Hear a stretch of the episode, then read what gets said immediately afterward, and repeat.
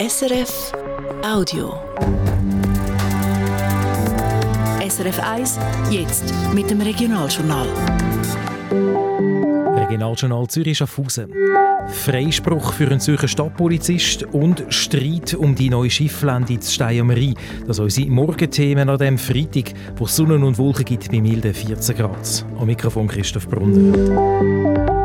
Ein Zürcher Stadtpolizist ist zum zweiten Mal freigesprochen worden vom Vorwurf, er hätte bei einer Kontrolle von 14 Jahren einen Schwarzen unter anderem gewürgt.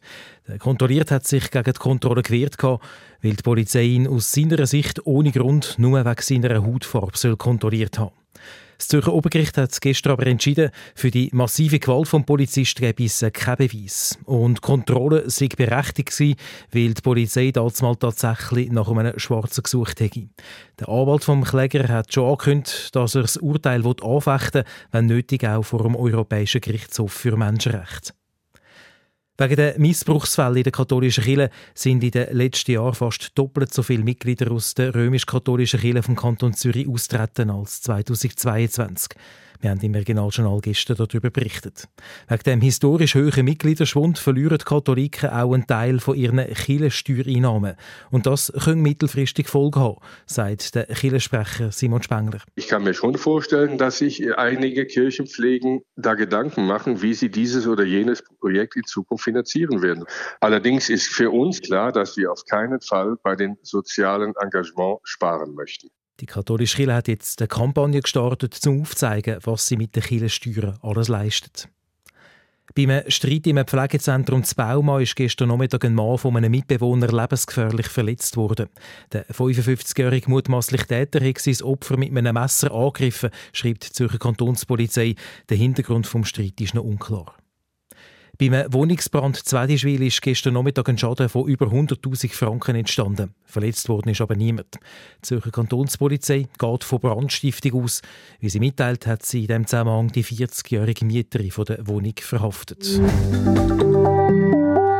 Streit um die Schifflände zu Stein am Rhein. Der Stadtrat vom mittelalterlichen Städtli will seinen Touristen-Hotspot nämlich neu gestalten. Mit mehr Bäumen, mehr Ort zum Abhückeln, einem Pavillon für Konzerte und einem Brunnen mit Wasserspiel. Das Projekt wird aus dem Jubiläumsgeschenk von einer Stiftung finanziert und statt darum nichts kosten. Trotzdem gibt es grossen Widerstand. Der Roger Steinemann berichtet. Seit langem wird Stein am Rhein attraktivere Schifflände.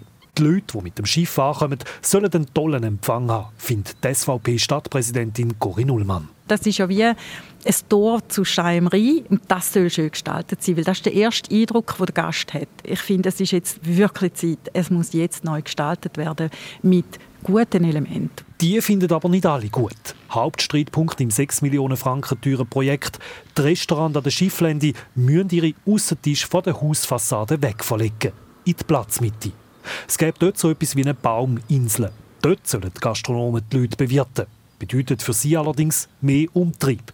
Der Goran Jovicic, seit 33 Jahren Wirt im Wasserfels, ist schwer enttäuscht. Wir haben uns so gefreut auf neue Projekte, aber dieses Projekt äh, bringt so viele Nachteile. Weitere Laufwege fürs Personal, Teller müssen wir in Zukunft durch Touristenströme durchbalancieren. Wir haben in Praxis keine Chance, durch diese Menge unsere Leistung zu bringen und besonders an solche Tage, wo wir so oder so genug Stress haben und kommen an unsere obere Limite.